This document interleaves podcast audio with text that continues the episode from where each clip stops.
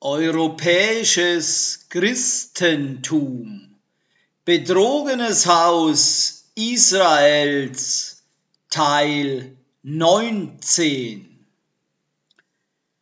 Das Endresultat wird sein, in das Königreich Elohim Jahwes hineingeerntet zu sein, während dem Ende des Zeitalters. Alters. Unsere Absicht beim Studieren der Torah ist deshalb zu erhalten, den Weg Elohim Jahwes zu wissen, ihm zu zeigen, dass wir ihn lieben und uns zu ermöglichen, dies während der 1000-jährigen Herrschaft Jaschuas und darüber hinaus zu lehren.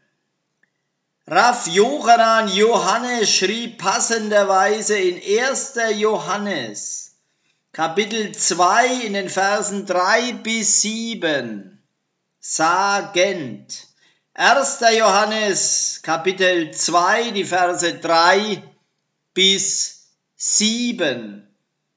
Der Weg, wie wir sicher sein können, ihn zu kennen, ist der, seine Gebote zu halten. Jeder, der sagt, ich kenne ihn, aber seine Gebote nicht hält, ist ein Lügner. Die Wahrheit ist nicht in ihm. Wenn aber jemand tut, was er sagt, dann ist die Liebe zu Elohim wahrhaft in ihm zu ihrem Ziel gebracht. Deshalb sind wir sicher, dass wir mit ihm vereint sind. Ein Mensch, der behauptet, in Einheit mit ihm zu leben, sollte sein Leben so führen, wie er es tat. Liebe Freunde, ich schreibe euch kein neues Gebot, im Gegenteil. Es ist ein altes Gebot, das ihr seit dem Anfang gehabt habt. Das alte Gebot ist die Botschaft, die ihr zuvor gehört habt. Denkt darüber nach. Warum tragen nazarenische Israeliten Kopfbedeckungen und Talits? Wenn neue Gläubige zu unserer Gemeinschaft für den Schabbat-Gottesdienst dazustoßen, wundern sie sich oft, warum von Männern verlangt wird, Kopfbedeckungen zu tragen und weiße Talits.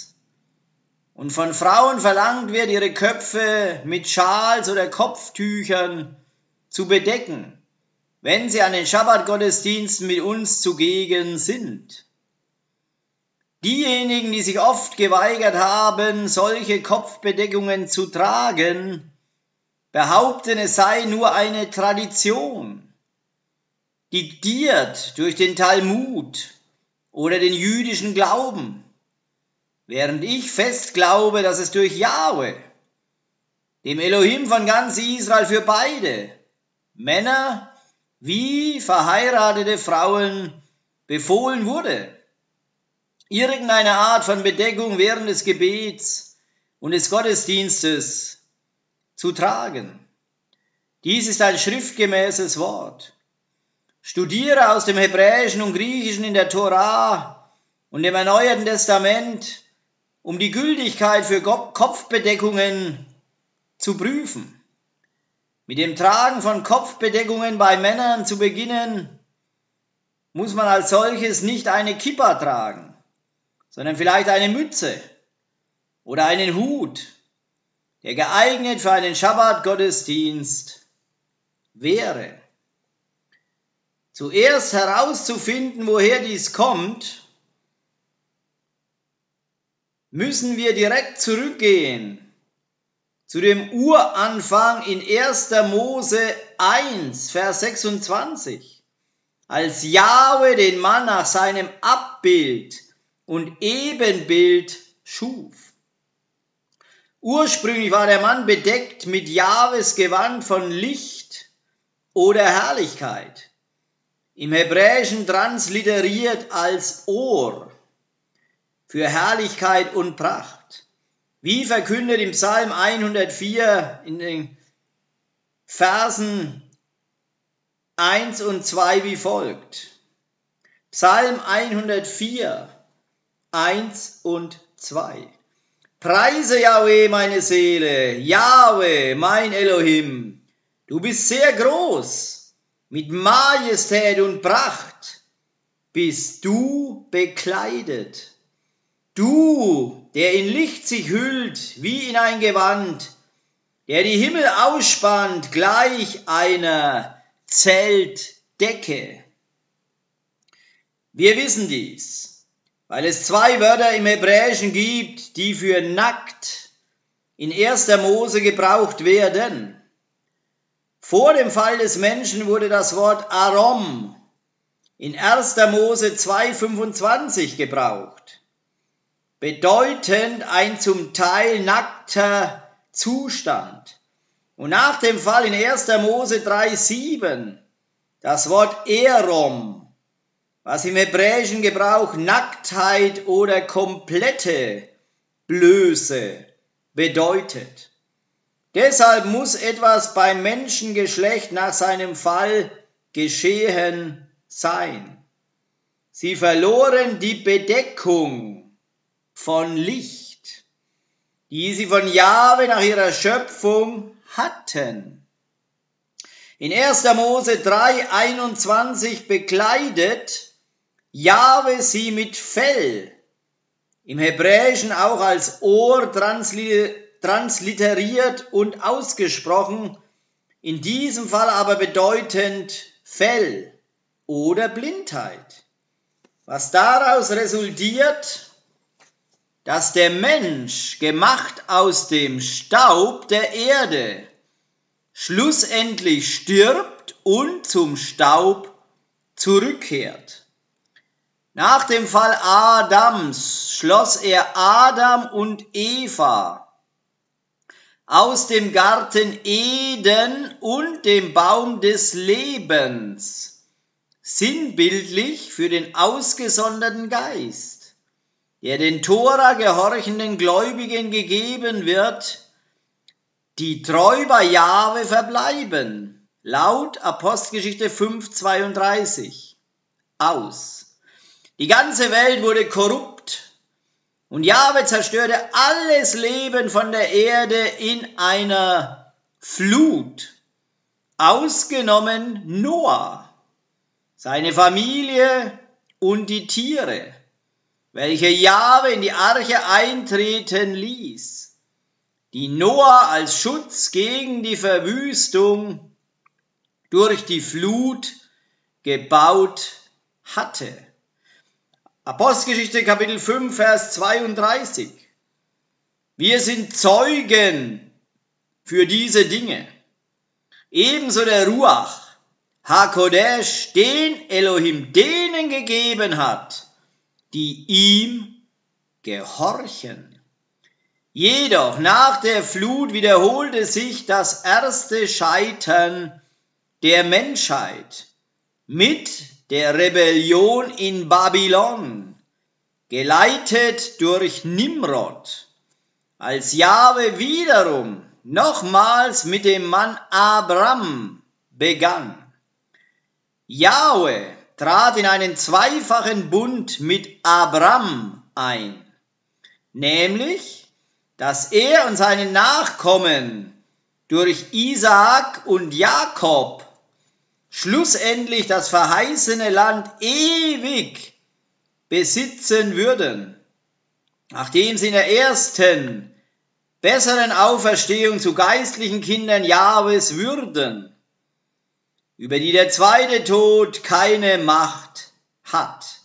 Vorausgesetzt, sie verbleiben Jahwe und seinen Geboten treu ergeben, einschließend die Beschneidung ihrer Söhne am achten Tag nach ihrer Geburt. Zweitens bot er an, dass diejenigen Nachkommen von Abraham durch Isaac und Jakob, die schlussendlich ungehorsam waren und in die Welt wegen ihres Götzendienstes zerstreut wurden, zurückkommen konnten zu dem Bund durch Abrahams einen Samen, Joshua, durch den der Rest der Menschheit auch errettet wird nach der 1000-jährigen Herrschaft des Messias, vorausgesetzt, sie folgen ihm, wenn Elohim ihnen die heilige Schrift für ihr Verständnis öffnet. Wie bezeugt in Jeschajahu, in Jesaja, Kapitel 25 in den Versen 7 bis 9 auf diese Weise. Jesaja, Jeschajahu, Kapitel 25, die Verse 7 bis 9 dann wird er auf diesem Berg die Hülle verschlingen, die das Gesicht aller Völker verhüllt und die Decke, die über alle Nationen gedeckt ist. Denn den Tod verschlingt er auf ewig. Und der Adonai wird die Tränen abwischen von jedem Gesicht. Und die Schmach seines Volkes wird er von der ganzen Erde hinwegtun, denn Jahwe hat geredet. An jenem Tag wird man sagen, siehe da, unser Elohim, auf den wir hofften, dass er uns rette. Da ist Jahwe, auf den wir hofften. Wir wollen jauchzen und uns freuen in seiner Rettung. Als Resultat dessen ist nun keine Verwerfung für die Rückkehrer aus den verlorenen zehn Stämmen, ihren Weg zurückgefunden haben zu dem Bund, den sie mit Elohim Jahwe am Berg Sinai gemacht hatten, zusammen mit dem Haus Juda, wie wir in Römer Kapitel 8 in den Versen 2 bis 4 wie folgt lesen. Römer Kapitel 8, die Verse 2 bis 4. Warum? Weil die Torah des Geistes, die in der Vereinigung mit dem Messias Joshua dieses Leben hervorbringt, mich aus der Torah der Sünde und des Todes befreit hat. Denn was die Torah nicht selbst tun konnte, weil ihr die Macht fehlte, die alte Natur zur Mitwirkung zu bewegen, tat Elohim, indem er seinen eigenen Sohn als einen Menschen mit einer Natur, die unserer eigenen, sündigen gleich war, sandte. Elohim tat das, um die Sünde abzutun. Und indem er es tat, vollstreckte er die Strafe gegen die Sünde in der menschlichen Natur, damit die gerechte Forderung der Torah erfüllt werde in uns, die wir unser Leben nicht so führen, wie es unsere alte Natur will, sondern so, wie es der Geist will.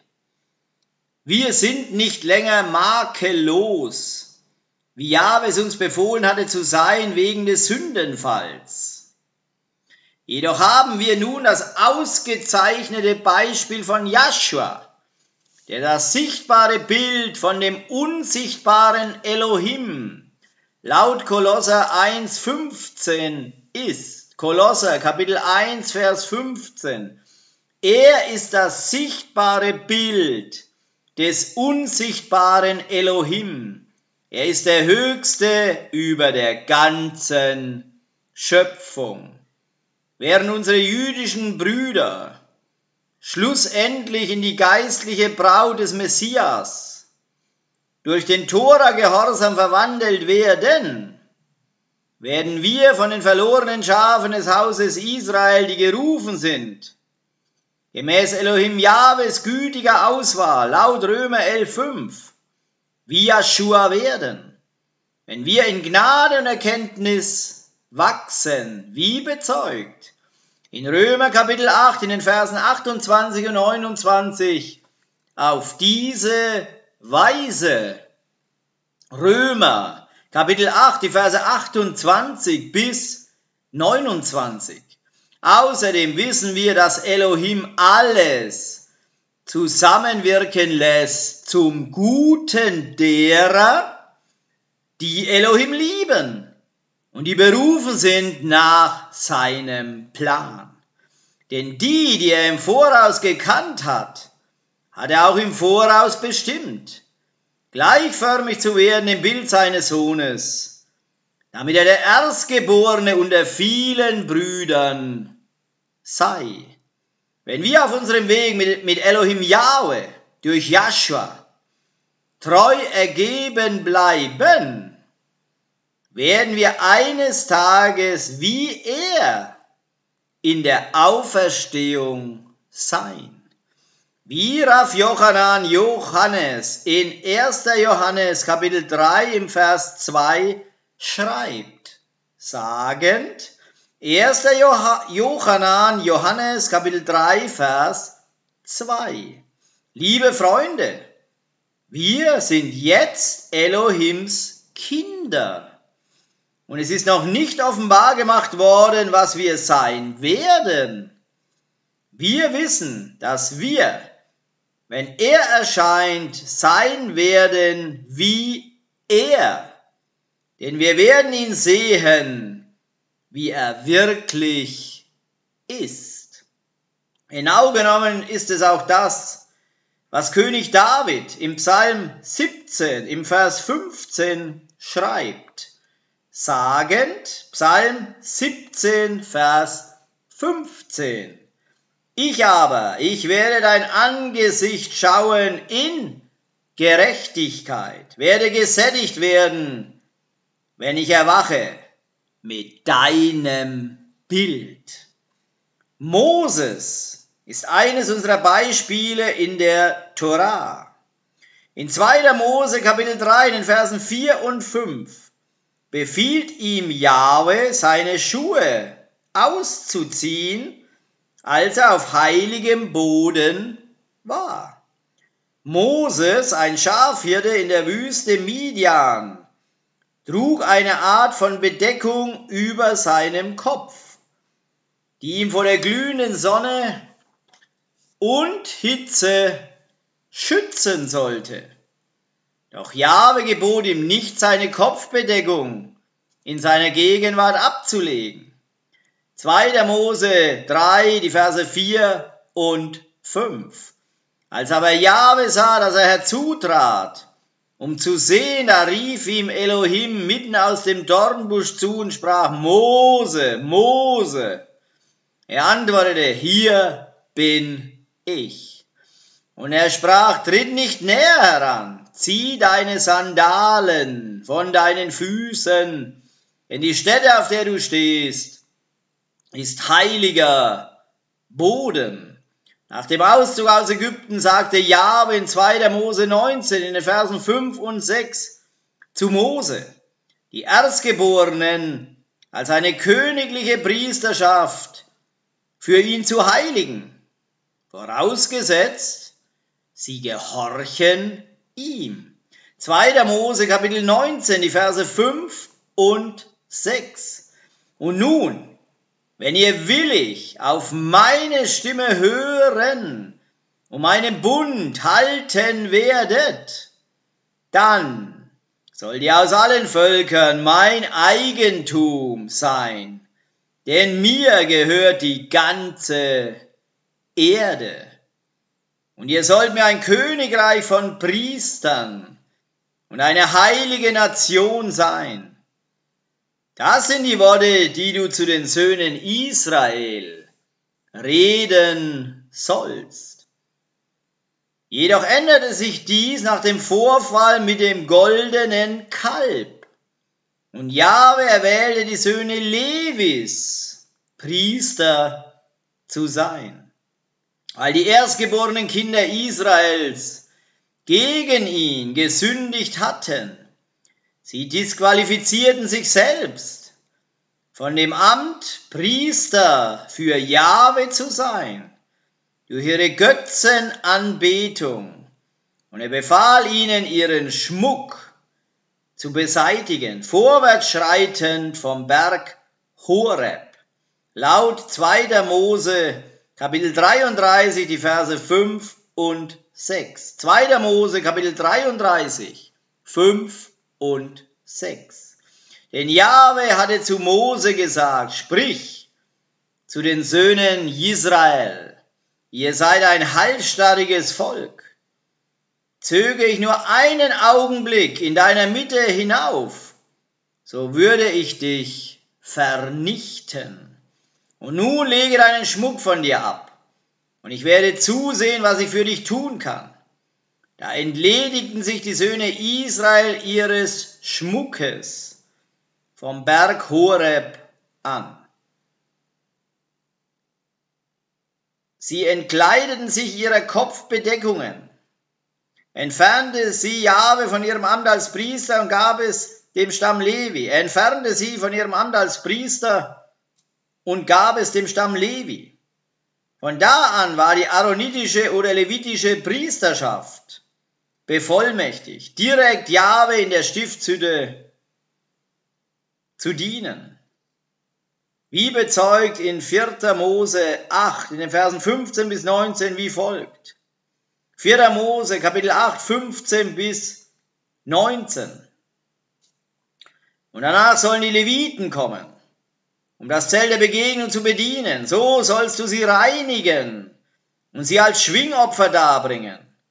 Denn sie sind mir ganz zu eigen gegeben aus der Mitte der Söhne Israel, als Ersatz für alles, was den Mutterschoß durchbricht. Für jeden Erstgeborenen aus den Söhnen Israel habe ich sie für mich genommen. Denn mir gehört alles Erstgeborene unter den Söhnen Israel an Menschen und an Vieh. An dem Tag, da ich alle Erstgeborenen im Land Ägypten schlug, habe ich sie für mich geheiligt. Und ich habe die Leviten genommen als Ersatz für alle Erstgeborenen unter den Söhnen Israel. Und ich habe die Leviten dem Aaron und seinen Söhnen als Gabe aus der Mitte der Söhne Israel gegeben, den Dienst der Söhne Israel am Zelt der Begegnung auszuüben und für die Söhne Israel Sühnung zu erwirken, damit unter den Söhnen Israel keine Plage dadurch entsteht, dass die Söhne Israel sich dem Heiligtum nähern. Die priesterlichen Kleidungsstücke wurden den Priestern und den Leviten zur Herrlichkeit und Schönheit gegeben wie Jahwe es Mose in 2. Mose 28, Vers 2 sagte. 2. Mose 28, Vers 2. Und fertige heilige Kleider für deinen Bruder Aaron an, ihm zur Ehre und zum Schmuck. Wir lesen auch in Jesaja, in Jeschajahu 61, in den Versen 2 bis 7 dass wenn Joshua eines Tages in einem Jubeljahr in naher Zukunft zurückkommen wird, er es tut. Jeschajahu, Jesaja 61, die Verse 2 bis 7. Auszurufen das Gnadenjahr Jahwehs und den Tag der Rache für unseren Elohim, zu trösten alle Trauernden den Trauernden Zions Frieden, ihnen Kopfschmuck, also eine Kopfbedeckung, wie die von den Priestern getragen, statt Asche zu geben, Freudenöl, statt Trauer ein Ruhmesgewand, Talit, statt eines verzagten Geistes, damit sie Terebinten der Gerechtigkeit genannt werden, eine Pflanzung Jahwes, dass er sich durch sie verherrlicht. Sie werden die uralten Trümmerstätten aufbauen, das früher Verödete wieder aufrichten, und sie werden die verwüsteten Städte erneuern, was verödet lag von Generation zu Generation.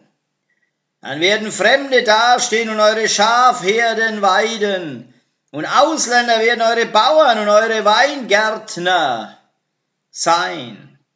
Ihr aber, ihr werdet Priester Jahwes genannt werden.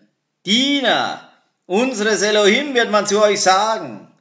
Ihr werdet den Reichtum der Nationen genießen und mit ihrer Herrlichkeit euch brüsten, weil ihre Schande doppelt war und sie Schmach besaßen als ihr Erbteil.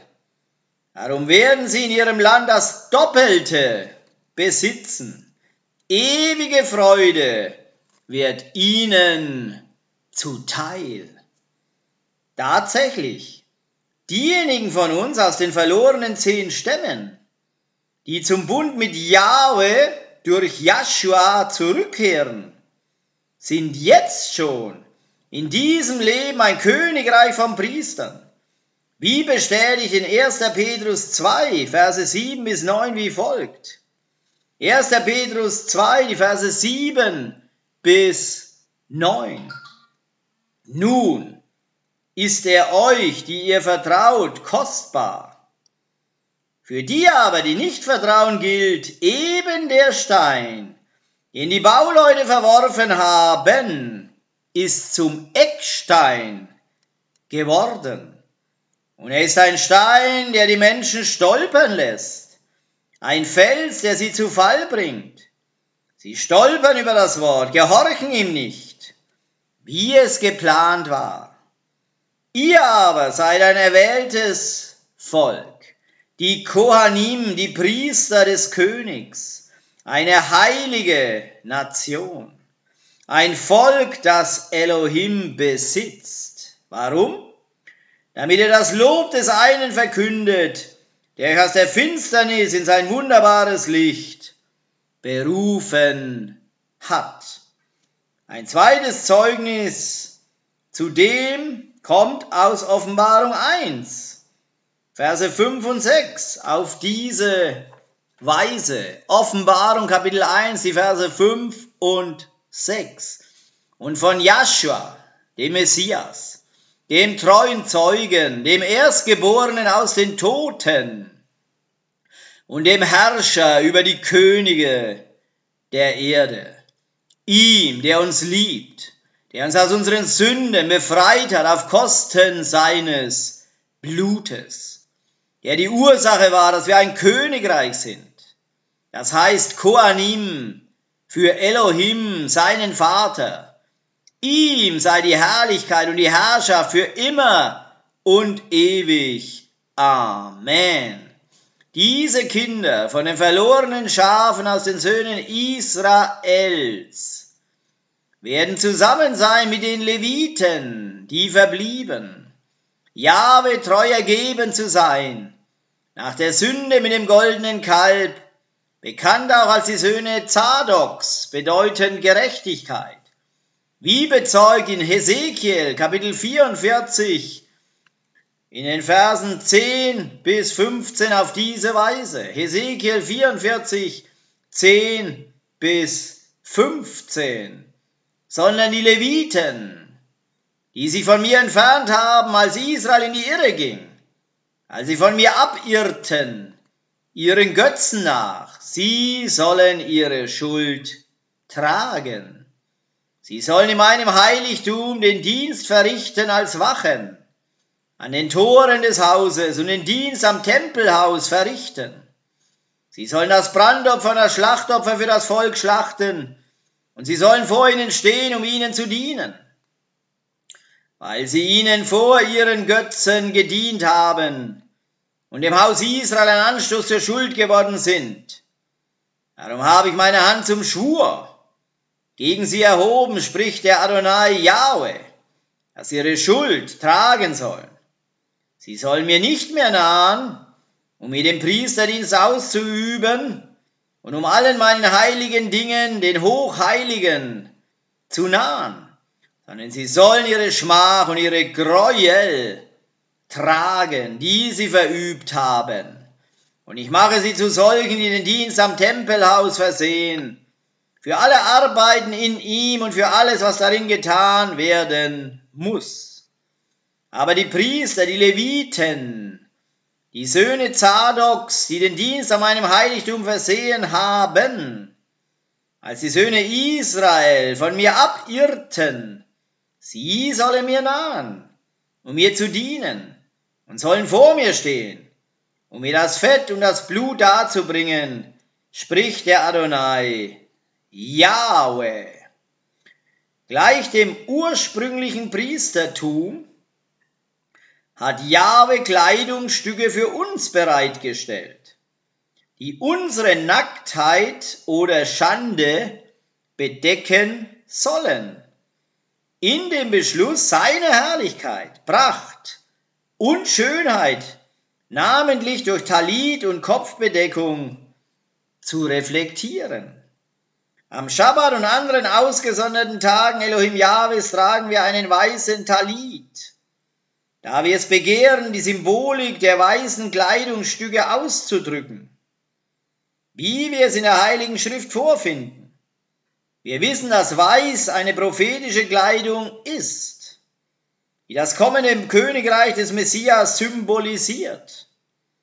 In einer tieferen Lehrstufe ist es auch das Symbol für das Licht, das Adam und Eva nach ihrem Sündenfall im Garten Eden verloren haben. Das Tragen eines weißen Talit ist nicht allein nur für Lehrer, sondern für alle Angehörige der Gemeinde Elohim Yahwehs. Während Männer weiße Talits tragen, tragen die Frauen weiße Tücher. Ihre Haare während des Gebets und der Gottesdienste zu bedecken, wie Salomo im Prediger 9, Vers 8 schrieb, sagend, Prediger Kapitel 9, der Vers 8, Deine Kleider seien weiß zu jeder Zeit und das Salböl fehle nicht auf deinem Haupt.